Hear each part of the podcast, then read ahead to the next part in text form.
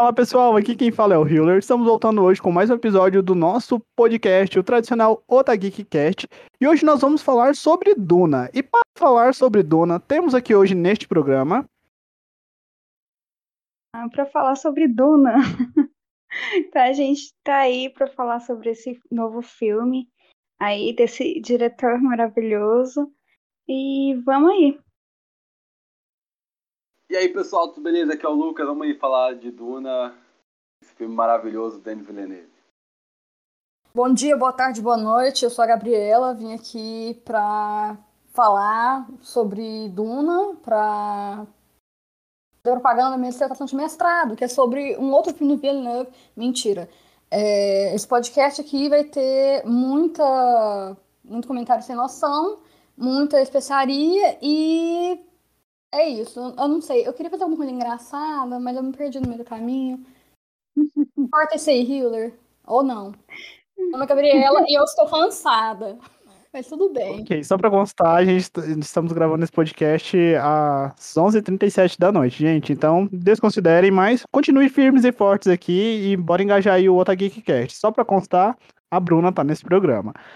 É, agora eu vou passar a peteca para Gabriela contextualizar vocês um pouco sobre Duna, porque a gente sabe que essa não é a primeira adaptação de Duna e que Duna é originado de um livro de 65 e a Gabriela agora vai falar um pouco mais para vocês.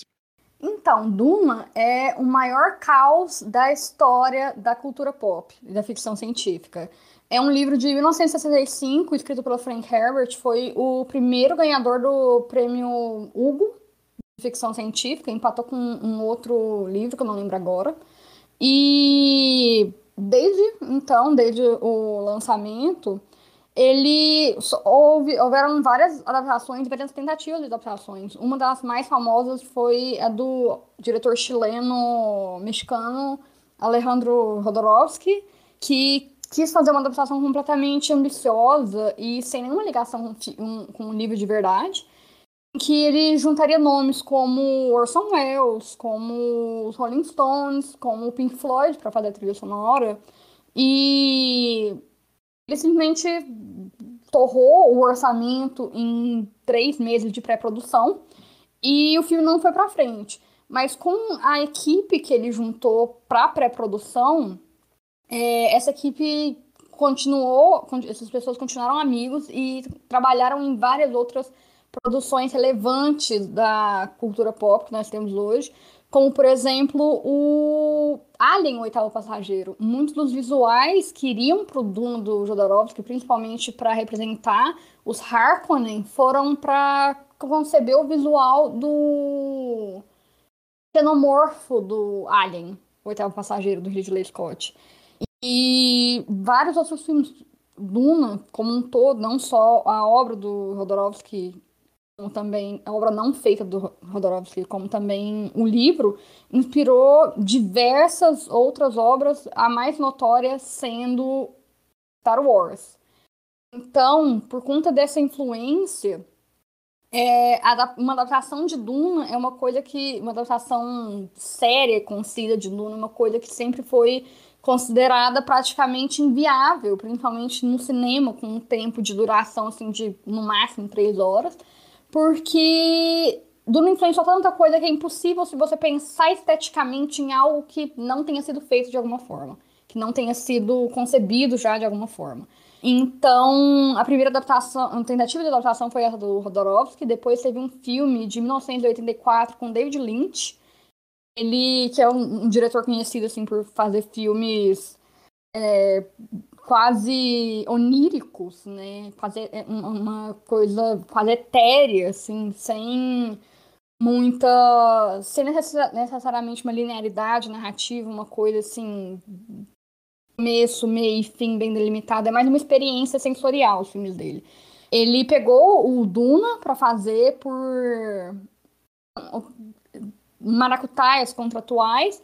Ele não teve controle sobre o corte final. E muitas das decisões foram tomadas, tanto esteticamente quanto é, empresarialmente, do Duna, não passaram por ele. ou passaram por cima dele, da vontade dele. Então é um filme que ele não gosta, não considera parte da sua filmografia praticamente. E uma curiosidade engraçada é que ele o Star Wars, o Retorno de Jedi, e largou o Retorno de Jedi para fazer Duna. Virou que virou, né? É... Depois teve uma série do canal Sci-Fi que adaptou o primeiro livro e o segundo, ou terceiro, o terceiro, que é Filhos de Duna, né? Adaptou primeiro Duna, depois Filhos de Duna. Foram duas séries, minisséries, na verdade. Dos anos 2000, começo dos anos 2000, 2001, se eu não me engano. E agora teve essa adaptação do Denis Villeneuve que divide o primeiro livro, que é um blocão assim, em duas partes. A segunda parte vai estrear em outubro de 2023 e o Villeneuve, ele sempre dizia, falava desde a chegada, por exemplo, quando ele começou a ganhar um, pouco mais de notoriedade, que o filme dos sonhos dele era Duna. A obra dos sonhos dele para adaptar era Duna. E conseguiu, né? Chegou. Que ele era muito fã de Duna quando adolescente, que sempre foi uma coisa que um sonho intangível para ele.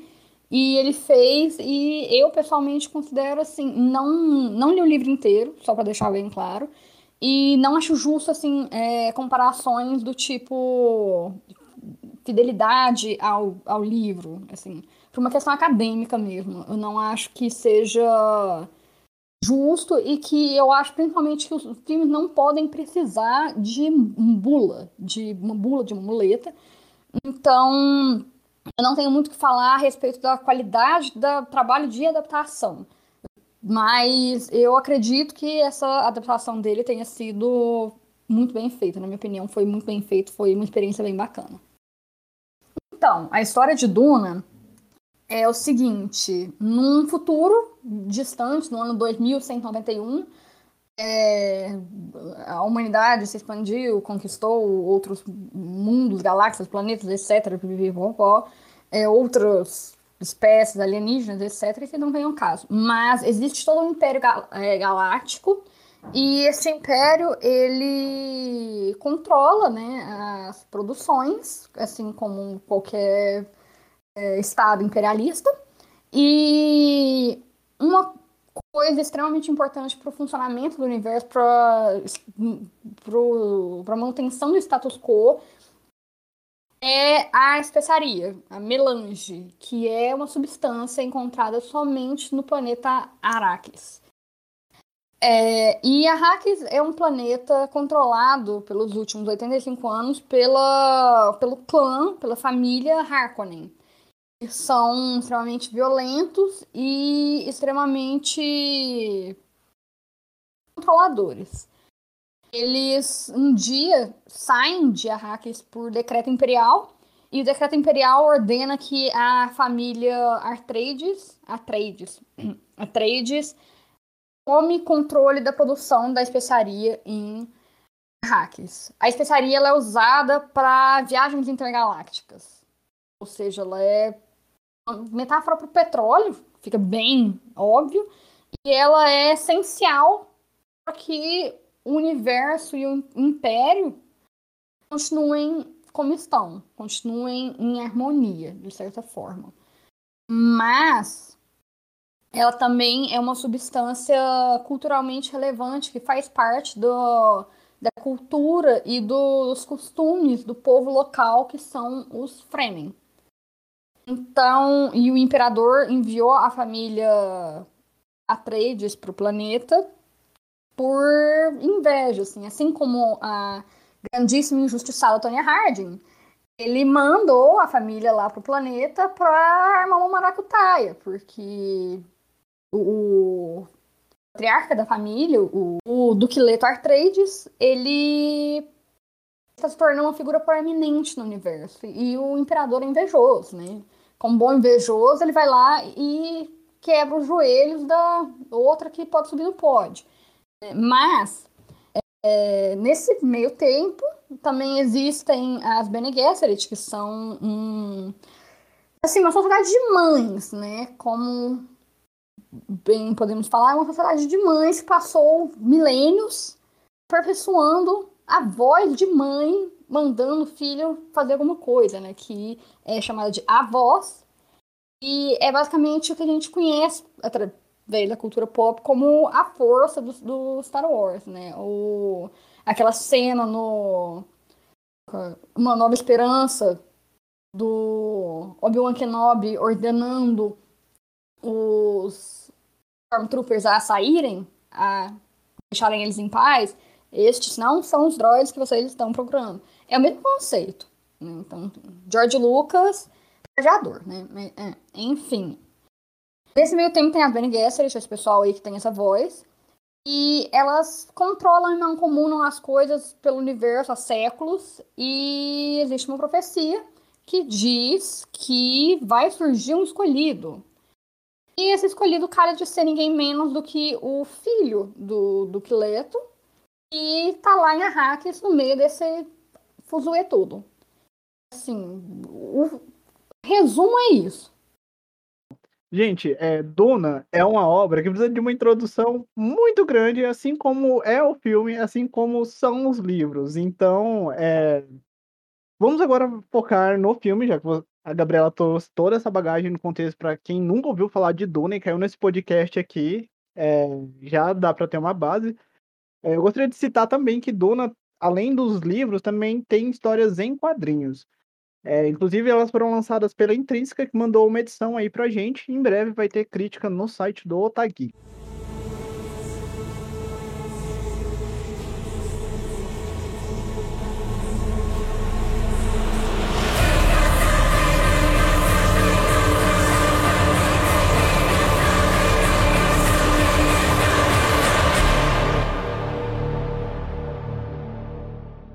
Mas bora lá pro filme. É, eu queria que vocês dessem as suas considerações gerais, assim, mas sem spoilers agora, e sem se aprofundar muito sobre o que, que vocês acharam é, de Duna. Olha, é, eu gostei, eu gostei bastante e eu gostei do ritmo. A Gabriela tinha até comentado que ele tinha um ritmo mais lento que o Blade, o Blade Runner, mas eu não concordo. eu acho que esse ritmo é melhor. É, gostei muito, assim, das atuações, apesar que eu tenho algumas, assim, constatações em relação ao protagonista, né? É, assim, ao todo, eu, assim, eu gosto muito do Denis, então eu já esperava que era um filmão, igual a voltando uma fala aí da Gabriela, que ela falou que não acha se é uma boa adaptação. Para mim, se, se o cara pegou uma obra e fez uma adaptação boa de assistir, então para mim já é uma adaptação maravilhosa, sim. E é isso. E ele fez um ótimo trabalho, tanto que há várias tentativas aí de adaptações e essa aqui aparentemente foi certeira. Assim, eu acho que o nome pau para essa, cara, para esse efeito de Duna é o, é o Denis Villeneuve. Eu acho que tipo eu sou fã, encarado assim, de toda a filmografia dele. É, então, eu acho que, por mais, até a Gabriela já trouxe aí toda a paixão que ele tinha por Duna, então era um nome mesmo excelente para essa adaptação. E, e assim, cara, eu, eu acho assim que para essa volta dos cinemas agora, é, é um filme espetacular, é o, é o filme que vai trazer mesmo essa volta dos cinemas. E falando um pouquinho em relação ao filme, cara, eu tento pensar aqui que para mim é perfeito. É, sou muito fã de Duna. Eu, eu acho que assim, a, repartir o filme em duas partes eu acho é, uma ideia ser certeira. Em relação ao elenco também eu acho fenomenal. Depois a gente pode até discutir um pouco sobre isso. Eu acho que pode dar uma discussão boa. Mas, resumindo, eu acho uma adaptação perfeita assim, em relação ao Denis Villeneuve. Eu acho as escolhas que ele traz para o filme também certeiras. Algumas é, mudanças que ele faz em relação a alguns personagens eu acho também uma escolha é, ideal para também a, é, ter empatia de, de, certo público a alguns personagens. Então, assim, re, é, vendo o filme, eu não vejo uh, nada que me distorceu um pouquinho os olhos. Assim, eu, eu, gosto de tudo que ele trouxe. Fotografia, trilha sonora do Hans Zimmer, que é espetacular. E principalmente também o elenco certeiro que ele trouxe. Então, eu, eu gostei bastante dessa, dessa adaptação que ele trouxe em relação a Duna. Bom, antes de ver o trailer, eu não estava muito animado com o filme. Uh, eu já imaginava que seria uma, uma adaptação grande assim, mas não estava tão animado. É, aí saiu o trailer e aí o negócio já me chamou a atenção, eu já passei a acompanhar um pouco mais. E aí, uh, nesse meio tempo, entre o trailer e o filme, eu li o quadrinho. E aí eu até havia comentado com a Gabriela antes que o quadrinho ele parece o storyboard do filme, porque as cenas, tem muitas cenas que são idênticas, assim, o que foi muito legal. Mas a experiência do filme em si, eu, eu acho que se resume a isso, a uma grande experiência, porque eu achei uh, que o, o filme ele é muito imersivo naquele universo e que a forma que ele nos apresenta, apesar de ser muito didática, o filme não para de andar.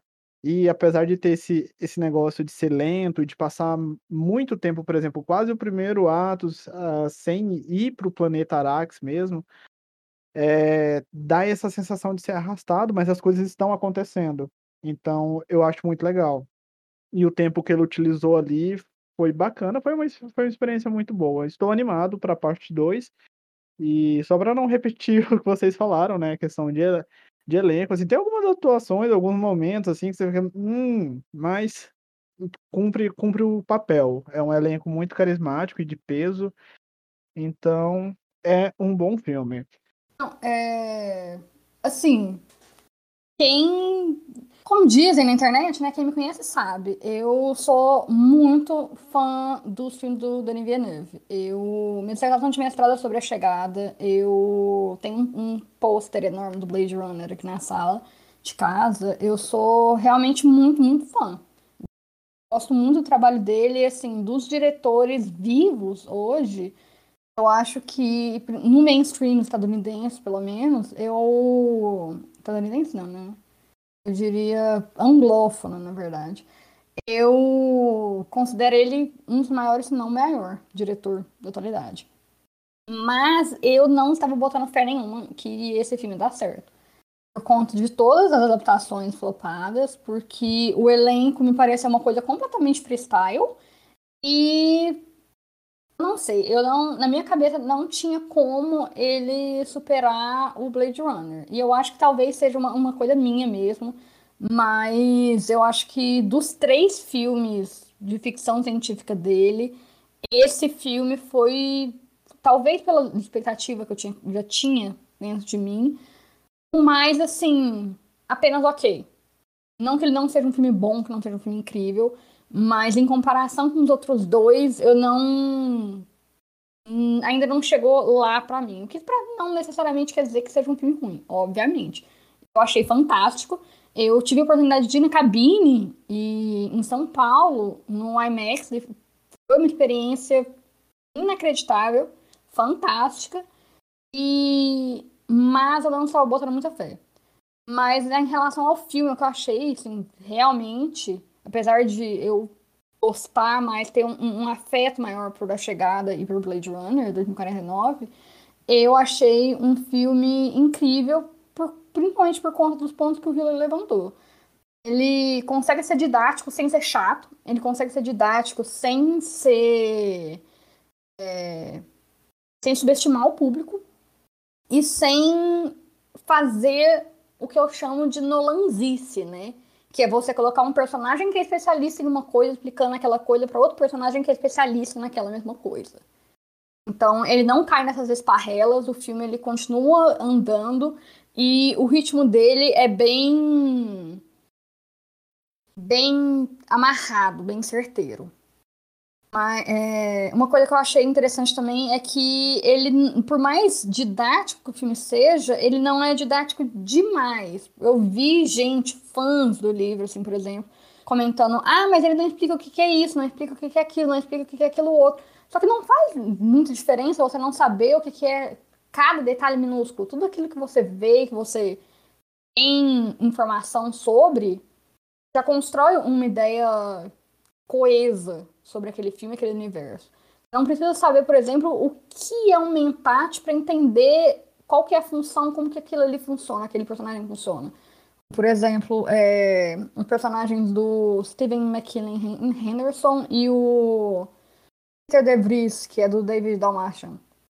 eles que eles são mentados, que são humanos, computadores, né? E eles simplesmente viram os olhos, fazem um cálculo e repetem o cálculo, assim. Funciona assim. Tem toda uma função, uma história, um background, mas não existe tempo ali naquele tempo de duração do filme para explicar aquilo ali minuciosamente.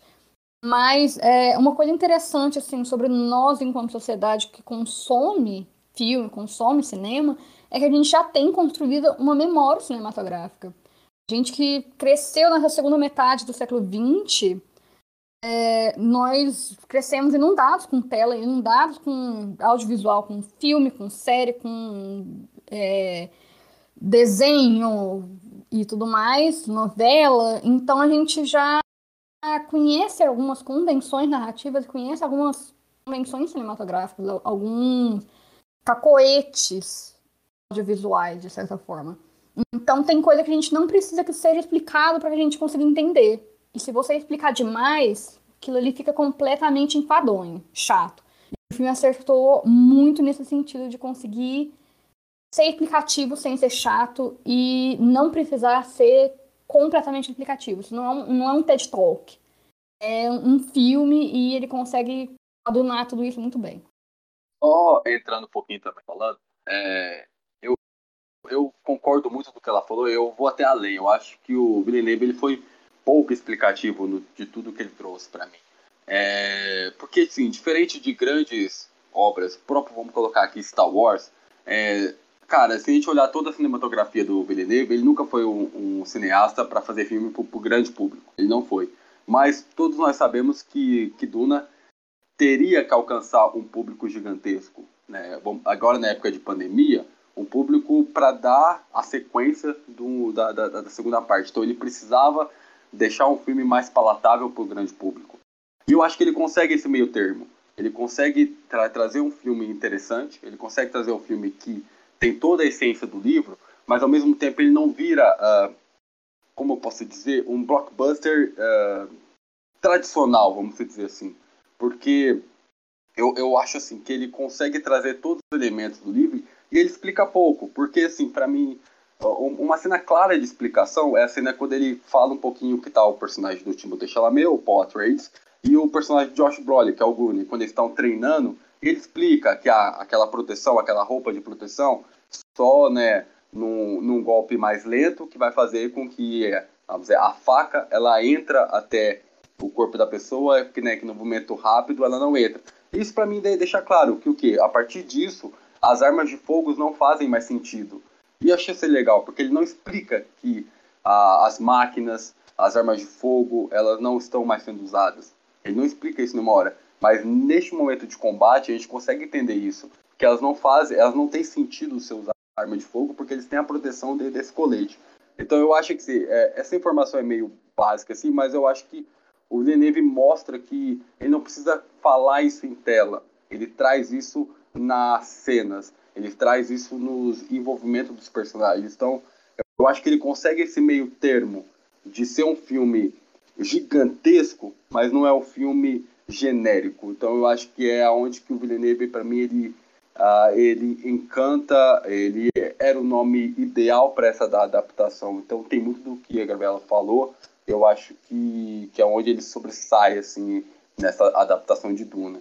É, agora, antes da gente passar para outros comentários, eu queria pedir para você que está ouvindo o nosso podcast para seguir, independente da plataforma que esteja nos ouvindo, seja por Spotify, seja pelo Deezer, seja pelo iTunes, Google Podcast. Estamos em todas as plataformas. Acesse também o nosso site, otageek.com.br. Todo dia tem várias matérias aguardando vocês lá e ouça os nossos outros podcasts.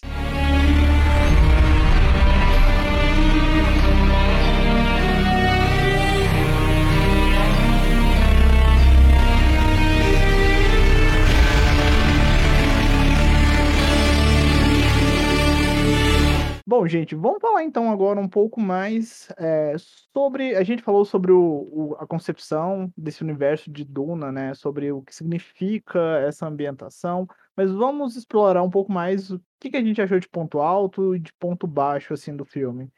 Eu acho que o, o, ponto, o ponto alto do filme, para mim, é toda a, a direção do Denis. Toda a construção do filme, a questão da montagem e essa questão que eles estavam falando mesmo, que, que o Denis faz o, o telespectador é, pensar, né? Ele não entrega tudo de assim, todas as informações que precisam, ou tipo, pare, dar uma aula. Não todas as explicações deles são totalmente é, orgânicas e a gente tem que pensar um pouco e, e identificar por que, que aquilo é assim. Ah, então, eu gostei, e gostei muito das, das atuações também. Assim, às, às vezes eu acho o Timothy um pouco apático demais e eu tenho um pouco de aversão a ele, mas nada que desqualifique esse trabalho que ele fez, mas acho ele apático e talvez não sei como que é o Paul nos livros, mas no filme às vezes eu tinha certa dificuldade em me conectar com ele. Com ele e até com os personagens, os, os, os coadjuvantes, eu não consegui uh, ver essa conexão entre Paul e os outros personagens, é, tirando o fato da mãe, né, a Jéssica, que para mim ela é uma das melhores coisas do filme, apesar que eu gostaria que ela tivesse mais interação, mas aí eu fui entender depois que a gente para de assistir o filme e pensa depois sobre a personagem, que ela era muita questão assim, que ela era tinha o, o desespero de uma mãe e às vezes ela assim se tornava um pouco mais agressiva. É, aí eu gostei muito dessa dessa da personagem dela. E também a, o, o, o Leto, né? Que foi feito pelo Isaac que também foi muito bom, gostei bastante da participação dele. As outras participações, assim, eu, eu enxerguei o filme mais como uma, uh, um todo um cenário em volta do protagonista, né, que é o Paul. Então, para mim, uh, tudo ao, em torno dele ficou muito cenário e muito secundarista, no caso. Então, eu acho que. Ah, daqui a pouco eu aprofundo nas expectativas para o próximo filme, mas até agora, é no momento é só isso. Vou deixar para os outros participantes. Não, assim, eu até entendo muito do que a Bruna falou e eu até acho, acho certo, assim, do que ela falou, que é, os personagens coadjuvantes, seja o do Khan e Darrow, do Jason Momoa, o Javier Bardem com o Steer, o próprio personagem Josh Brolin, que é muito importante, né, que é o treinador do, do Paul Trades, o Gorn. Mas, cara, eu tento pensar sempre que é. Porque, assim, é, todo mundo aqui já, já falou um pouco sobre como nós admiramos o, o Denis Villeneuve. Então, é muita questão de escolha, sabe? Ele escolheu não aprofundar tanto nesses personagens. Tem um ponto ruim nisso. Então, assim, tem algumas mortes no filme, né? A própria morte do, do Candarro. E, assim, é, para mim, um dos principais acertos é o Jason Momoa. Assim, ele tem poucas cenas, mas são cenas para mim que que mostra a, a conexão que, que ele tem com o Paul Atreides, né? O personagem do Khan. Mas eu não senti a morte dele como eu queria de fato sentir. Isso para mim é uma pena quando assisto esse filme. Mas eu entendo uh, a decisão do Villeneuve, cara, porque é, é, muito, como até a Gabi falou aqui, é muito difícil adaptar a Duna. Todo mundo sabe a dificuldade de ter adaptar a Duna e por isso que foi dividido em duas partes. E então algumas situações deveriam mesmo ser mais rápidas para essa adaptação.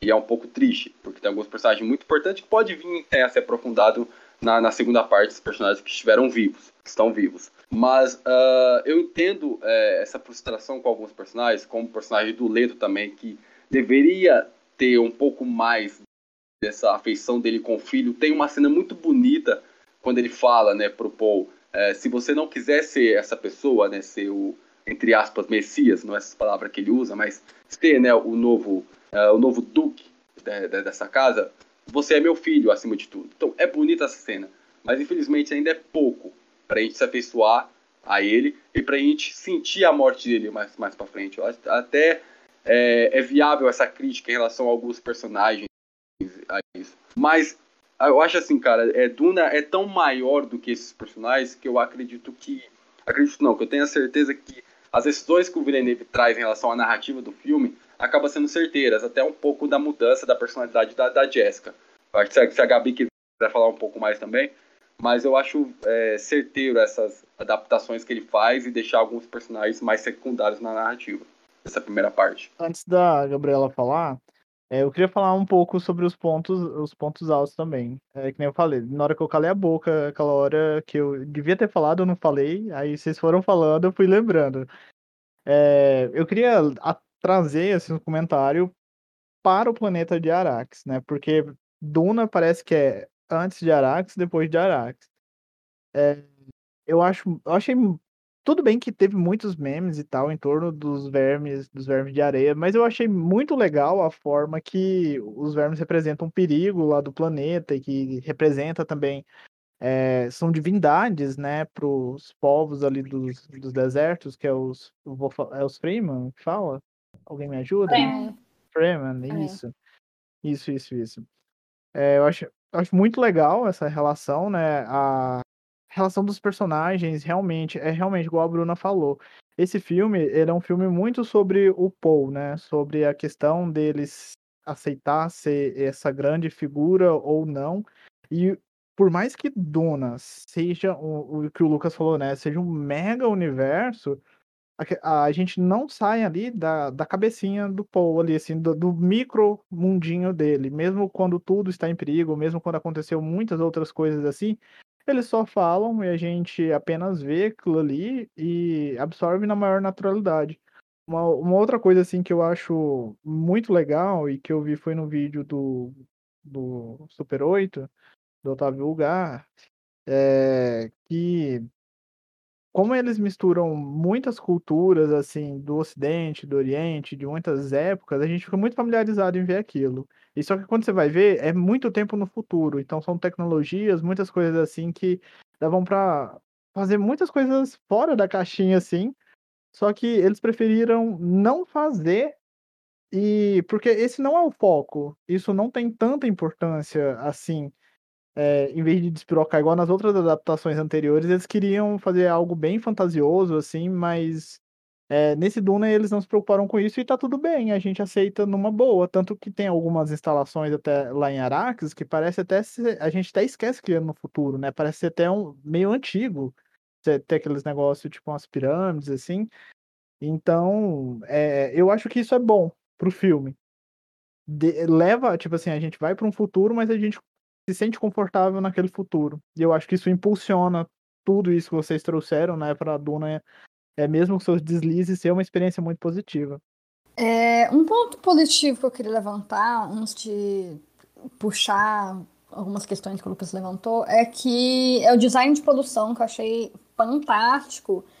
E ele faz uma coisa que eu, eu particularmente fiquei bem interessada e achei bem bacana que ele pega a referência dos trabalhos anteriores dele mesmo para construir aquele universo.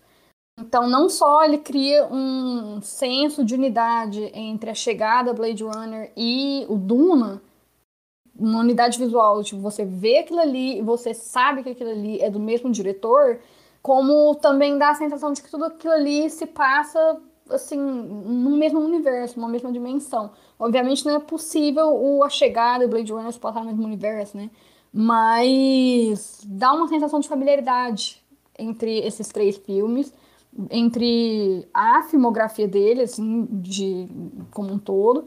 E eu achei fantástico, porque tem algumas coisas ali que você vê e você identifica aquele visual ali. Por exemplo, o Barão se levantando, flutuando pela primeira vez, igualzinho um heptápode do A Chegada.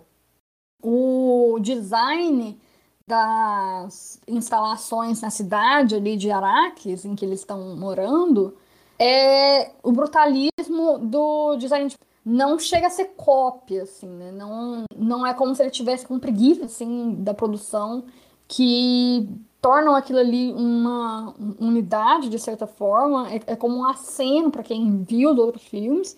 E também funciona dentro ali daquele universo.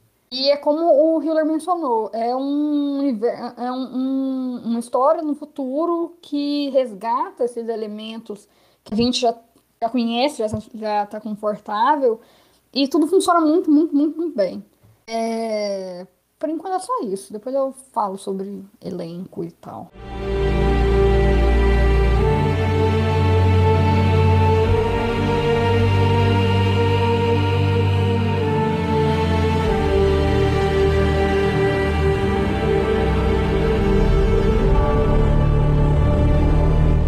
A gente já pincelou aqui em alguns pontos negativos, mas antes da gente passar para o próximo bloco desse programa, eu queria que vocês comentassem. O que, que é o ponto baixo de Duna, assim? É hora da gente meter o pau no filme.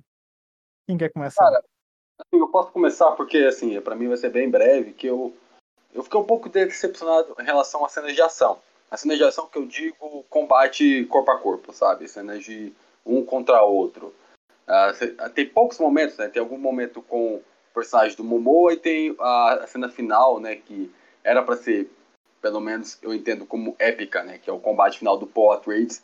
E para mim ali, cara, é o, assim, é meio é estranho falar que o Villeneuve não filmou tão bem essas cenas, né? Porque é, já disse aqui o quão, é, quão apaixonado que eu sou pelo cinema do Villeneuve. Mas eu, eu acredito que ele não tem o domínio ainda é, certeiro nessas cenas de combate.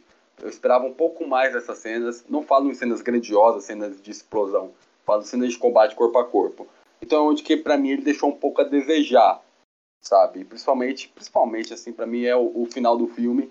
Que eu esperava muito mais da, da, daquele final do, do Paul Atreides enfrentando o, o personagem que é um frame, né? Que para mim eu esperava muito mais daquela cena. Mas de restante eu, eu gosto de tudo que ele trouxe até então.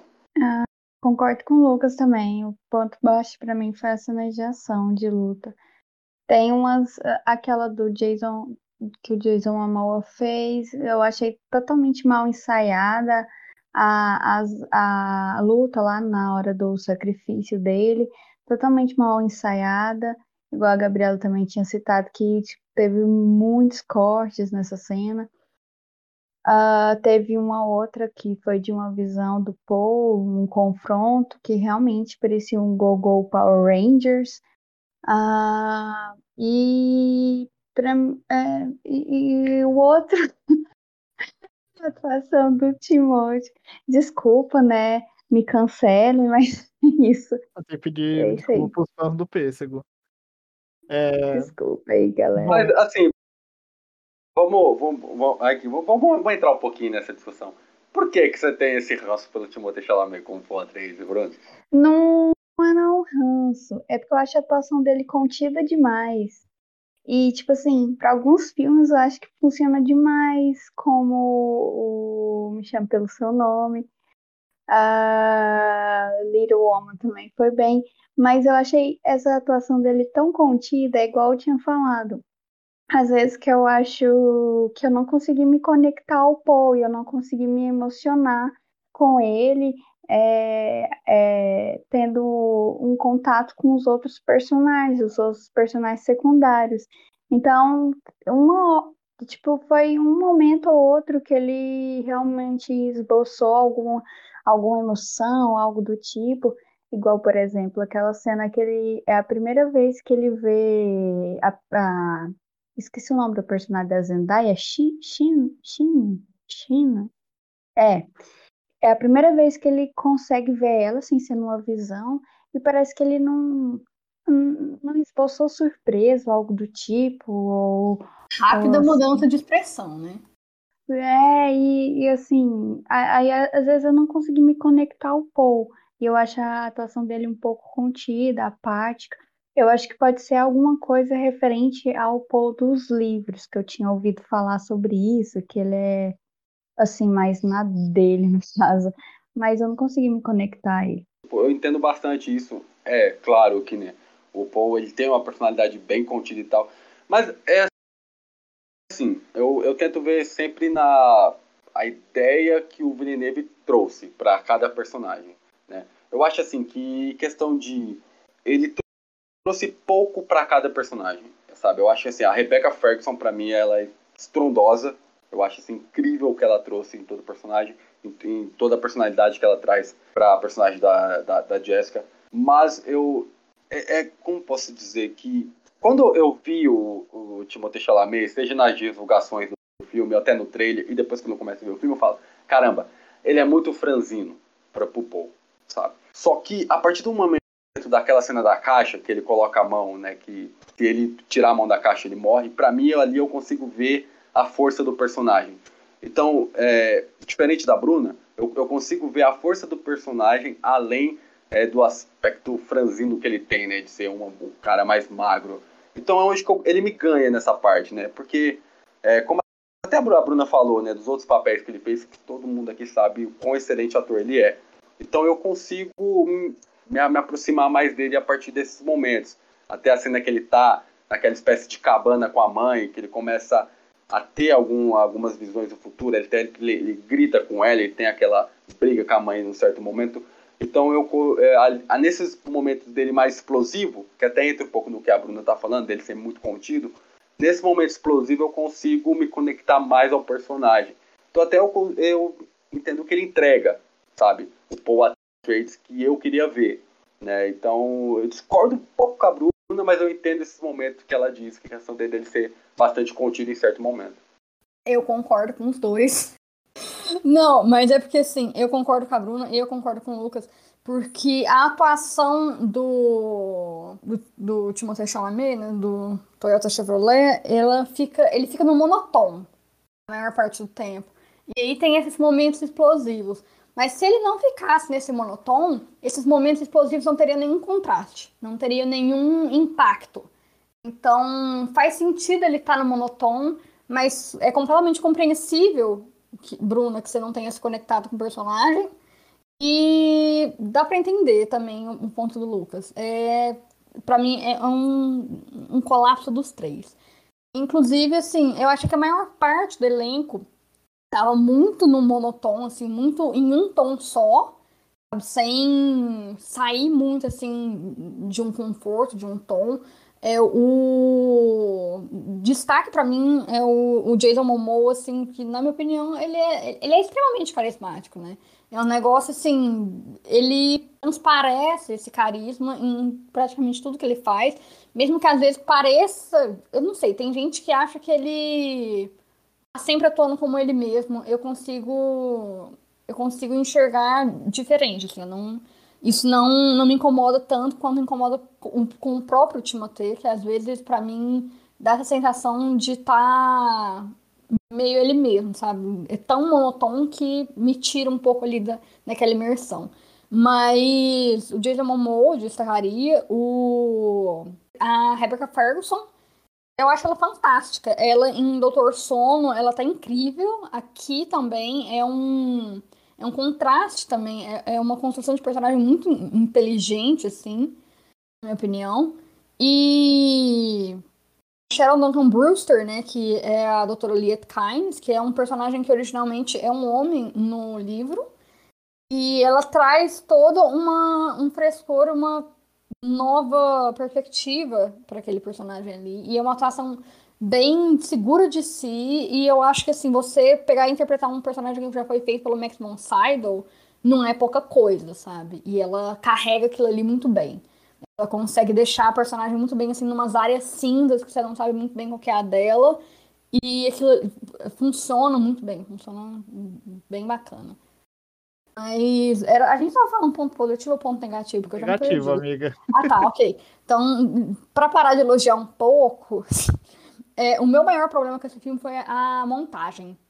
Porque é, o, o Villeneuve, ele é um diretor que ele tem por característica ser bem seguro, assim. Alguns filmes dele, é, eu lembrei de alguns filmes dele assistindo é, cenas de um casamento com o Oscar Isaac, que o cenas de casamento faz um negócio que é assim, ele vai segurando a câmera ao máximo que ele pode, não fica cortando, picotando. Um personagem fala, você corta pra ele. Outro personagem fala, você corta pra ele. Não fica fazendo esse jogo de ping-pong. Tem os filmes do, do Villeneuve, vários deles têm isso, assim, bastante. Tem uma cena bem impactante no Sicário que faz isso. E nesse filme ele picota demais, bicho. Ele picota demais, toda hora. Aquela cena de treinamento do Gurney com o Paul que fica com. É picota, picota, picota, picota, hum, hum, sabe? Misericórdia. Eu. Essa foi. Esse foi o ponto mais, mais baixo para mim, na minha opinião.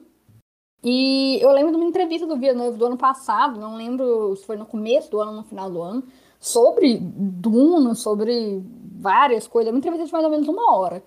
Ele menciona nessa entrevista que a pior parte da pandemia foi fazer a montagem do filme, porque ele gosta de trabalhar muito junto com o montador e nesse não tinha como, porque distância, né? E mesmo que a comunicação exista e flua, né? Hoje em dia a gente tem tecnologia para isso, é, não é a mesma coisa de estar tá na mesma sala que a pessoa para você ir organizando, ir montando e passando as ideias. Não é a mesma energia. Ele explica isso na entrevista.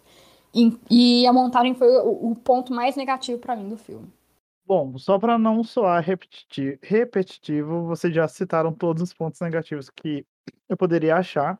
Eu achei, na verdade, né, que seria as cenas de luta, uh, o principal deles. Mas só para não falar assim que eu vou ficar repetindo o que vocês falaram, uma coisa que me incomoda é as visões do Paul a, com a personagem da Zendaya. Eu, gente, eu vou chamar de Zendaya, e já acabou, não consigo chamar de outro nome da personagem.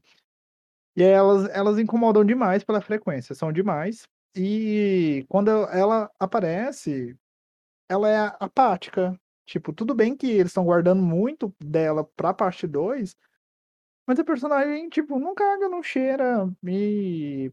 Não sei, não. Você cria muita expectativa em cima de, tipo, ah, vem aí, vem aí. Aí quando vem, vai estar. Então, Mas não que isso. Aí. É, não que isso seja o fim do mundo, meu Deus, acabou com o filme. Não, gente, Duna, quando você joga na balança, é, o saldo é super positivo ainda.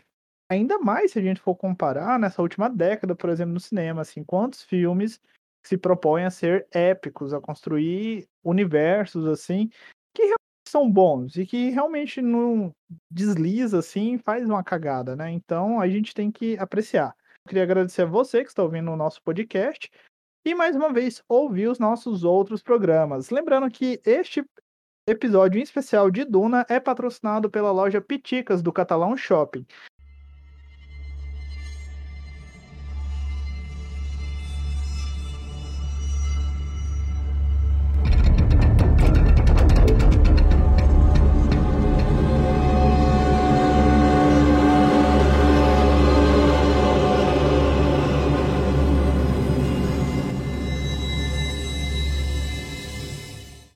Vamos agora falar então sobre as nossas considerações finais e expectativas para a parte 2 antes de encerrar este programa. Quem quer começar? Eu posso é, começar? Eu só, só queria também é, trazer um pouquinho é, sobre isso que você falou em relação a Zendaya. Eu acho que a gente pode até, nós todos aqui, fazer uma análise sobre isso aí. É, se eu não me engano, o Duna começou a gravar lá para 2018, 2019, certo? É, teve problema da pandemia, por isso que ele teve esse atraso de exibição. É, naque, assim, beleza, a Zendaya era, porra, era uma atriz da Disney, já era super tipo, conhecida e tudo mais, mas ela ganhou os holofotes pós-euforia e pós a entrada dela dentro do universo do, do, MCU. Eu acredito que, assim, isso é um achismo meu, que a Warner pediu pro Villeneuve dar um up em relação ao personagem, na, seja na divulgação, ou seja até né, nessas visões que o Paul teve em relação a ela. E, e assim, até eu assisti filme com a, com a minha namorada, eu falei, e ela é muito fã da Zendaya. Eu falei, ó, não espera tanto a Zendaya, porque eu acredito que ela não vai aparecer tanto nesse filme.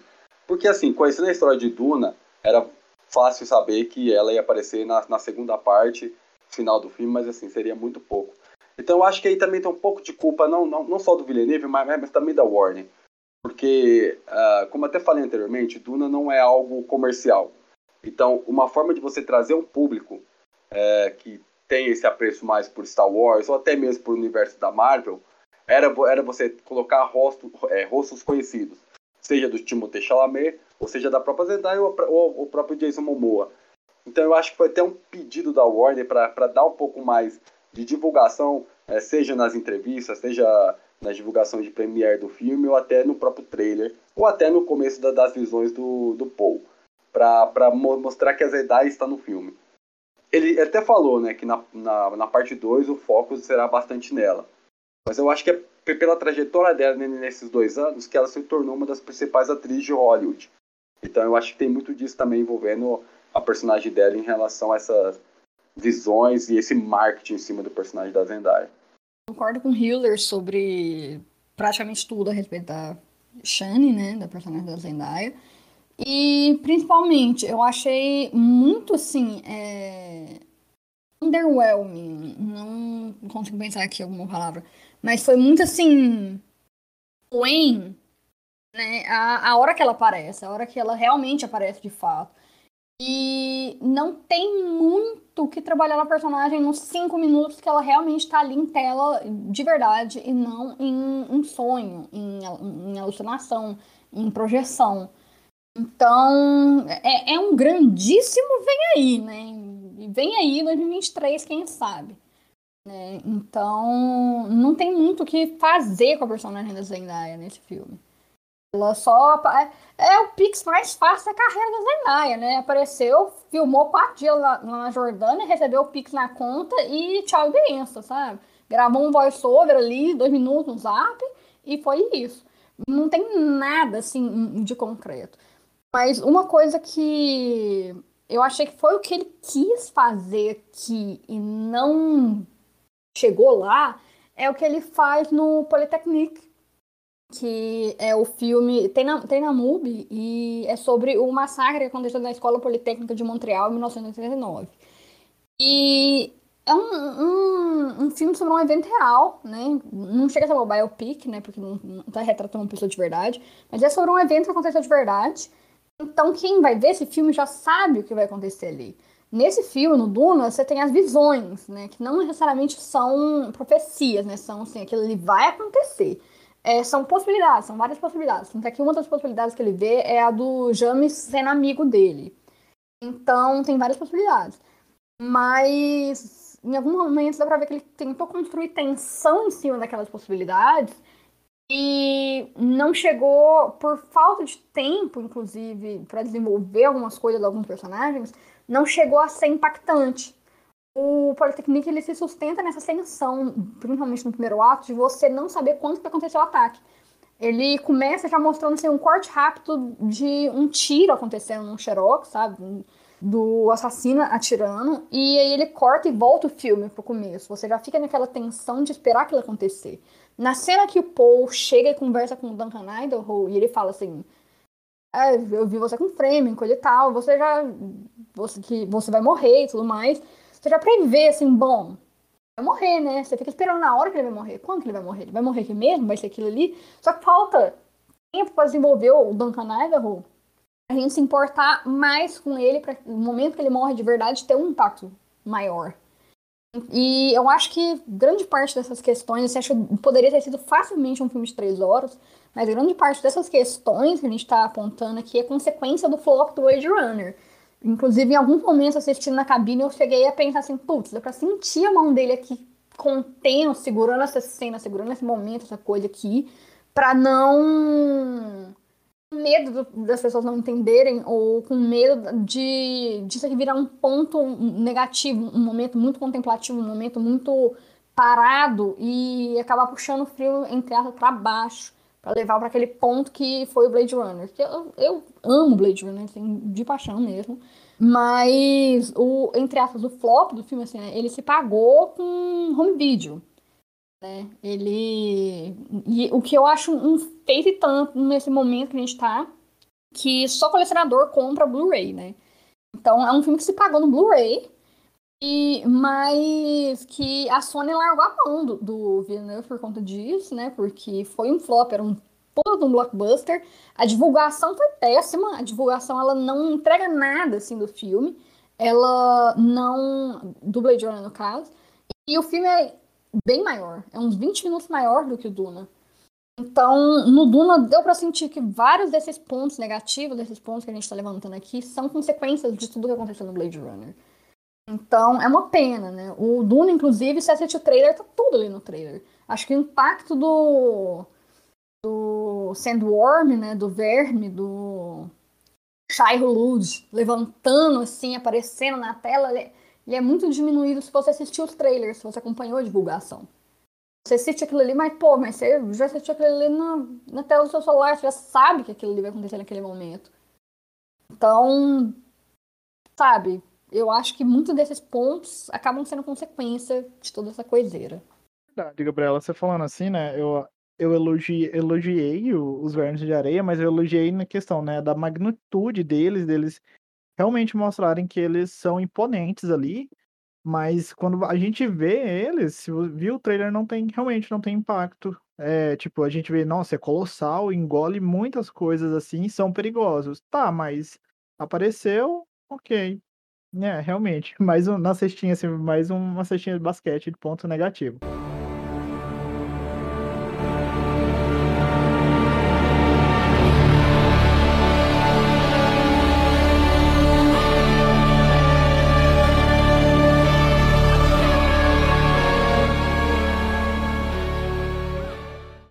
Mas vamos falar então agora, gente. Se ninguém tiver mais nada para puxar, vamos dar nossas expectativas para Bendita da parte 2. Assim, a minha crítica em relação ao filme é especificamente as cenas de ação. Então, assim, uh, elas precisam ser melhores trabalhadas, até porque o Villeneuve já disse que o, a segunda parte será terá mais cenas de ação, terá, cara, vai será especificamente em relação às batalhas. Então, eu espero que eles melhorem né, né, nessas cenas, né?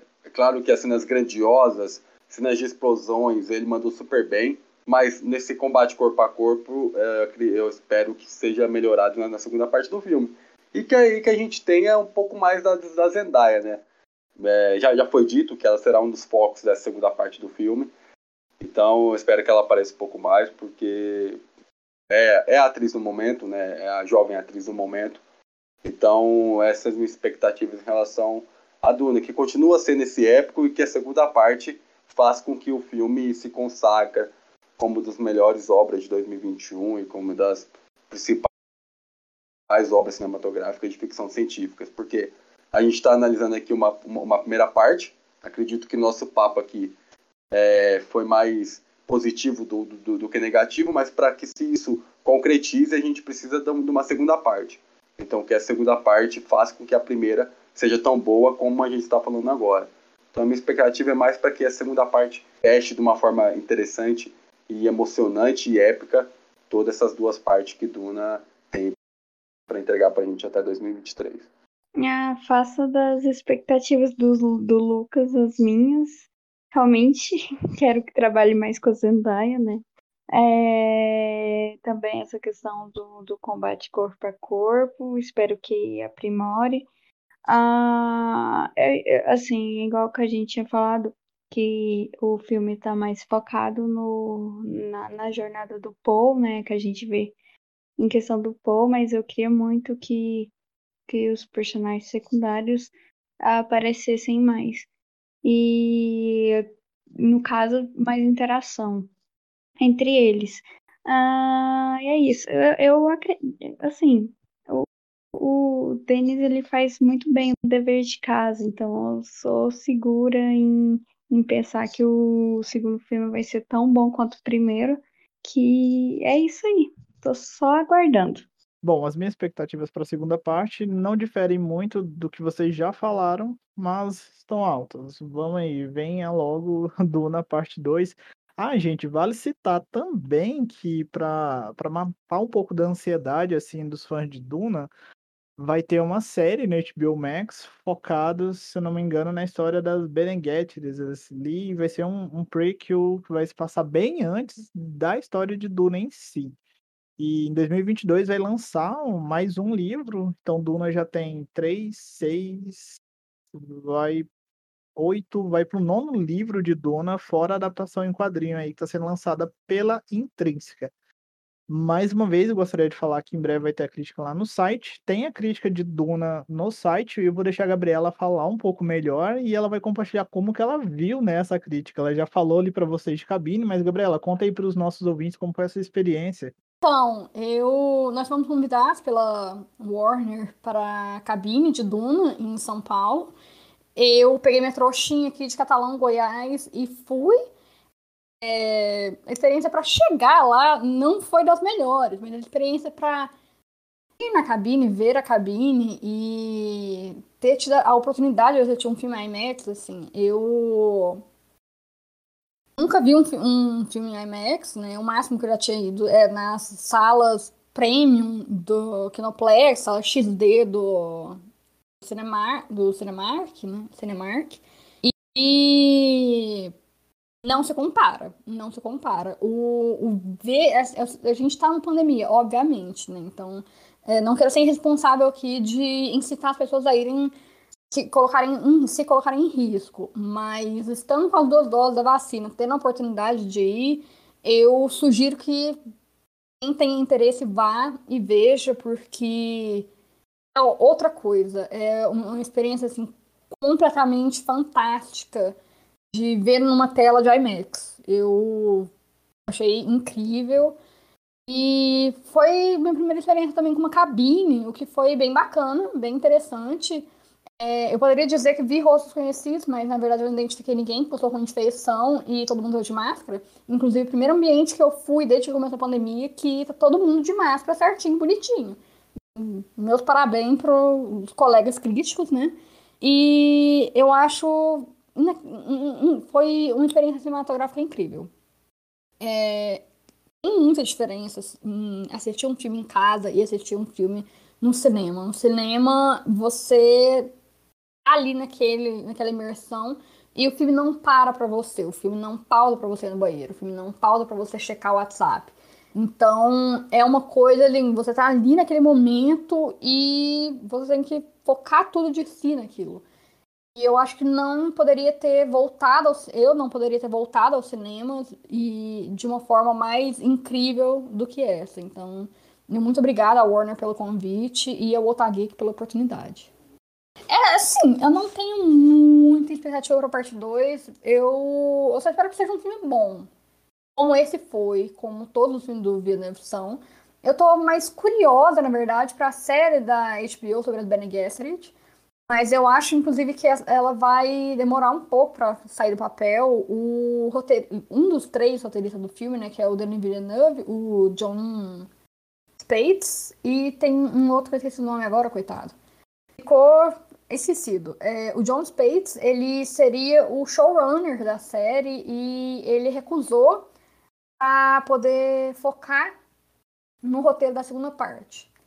Então, eu acho que talvez a série vá dar uma, uma demorada, uma adiada.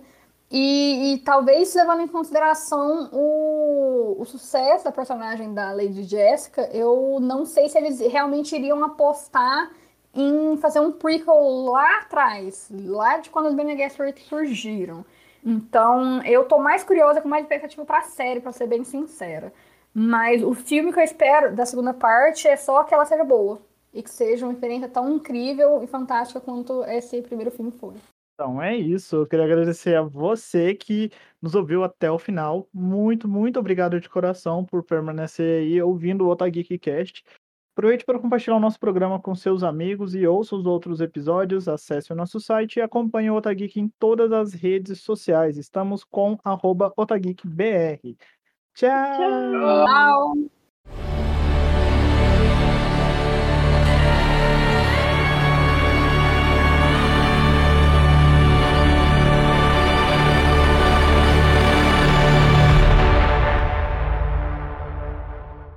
Você acabou de ouvir o Ota Geekcast, o seu podcast de jornalismo cultural, com a apresentação de Hiller, Bruna, Lucas e Gabriela, sendo mais uma produção do site otageek.com.br. Vai lá, gente. É só falar o nome. Eu achei que o Lucas ia falar. Não, é. É verdade. A Bruna não falou o nome dela. Eu achei que tinha feito um trocadilho no começo, mas talvez eu alucinei, não sei. É... Eu fiz um trocadilho, eu falei, sou a Bruna pra falar de Duna. Ai, meu Deus, tá só especiaria esse podcast. Vai lá, Vai, gente, vai. continua. Tá, então vamos lá. Amigo, eu fiquei até travado, porque era pra isso até a sinopse, a parte da opinião um pouquinho mais pra frente. Não, mas agora eu acho que a gente pode entrar com as nossas primeiras, assim. É, já Não, foi, assim, já foi nossas- geral, já foi geral, já foi a, já foi a parte da de consideração. Com É uma só... boa introdução. Sim. Muito obrigado, Gabriela, Pera aí, eu tenho que até me estabilizar pra retornar o ritmo do programa. Arrakis. Arrakis. Arrakis. Arrakis, ok. Tá. O chefe Leto, o chefe Leto, o Duque Leto, meu Deus, eu tô embolando tudo. Em- mas era pra ser mais sucinto, na verdade, mas é que eu tô me perdendo e virou isso. Em suma. É isso Ficou aí. bom. Ficou ótimo, amiga, ficou ótimo. Bom, bom, ah, antes... ah, Nossa, tá todo mundo travado hoje. Bom, é, antes de ver o trailer, eu não estava muito animada. Eu ah, muito. Ai, gente, o que, que é isso? Bruna, você quer puxar algum ponto? A gente tá na parte de comentários livres. Eu, eu me perdi aqui. Eu tô Eu perdida no perdi. personagem. Eu também tô. Vai, Gabriel. Puxa um ponto aí. Vai, fala do magrinho confiante. Ai, eu não tô conseguindo nem ficar sério com esse programa. Ai, eu não, eu não sei o que falar, gente. Na verdade, tem muita coisa pra falar, mas eu, eu não sei por onde começar. Bom, é, eu. ah, é, os pontos altos dos filmes. Vamos. Gente, pelo amor de Deus, que time morto é Em vez de virar um monólogo, você começa a falar. Ah, Eu, eu achei que você ia puxar algum tema. Eu achei que você ia trazer alguma coisa. Nossa, gente, tá, tá horrível. Peraí. Fala, Hiller. Sim, é, pode... pode falar. Pode falar, mano. Pode... Não, pode falar. Não, vou falar. Não, é que, tipo, eu queria falar que, tipo. Bom, pra não me. me... É, bom, pra não falar muito. Ah, gente, meu Deus do céu. Vamos lá.